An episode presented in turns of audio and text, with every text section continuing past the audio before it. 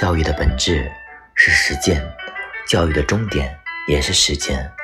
零零后也将成为警察、老师、医生，在各个行业中熠熠生辉。任何时代的人都是以橄榄型或金字塔型划分的，而不是以年龄划分的。零零后坚强、自信、富有创造力，眼光、洞察力超前。零零后有着见过世界的眼睛和面对世界的勇气。时代向来是发展的，零零后并不逊色于任何一代人。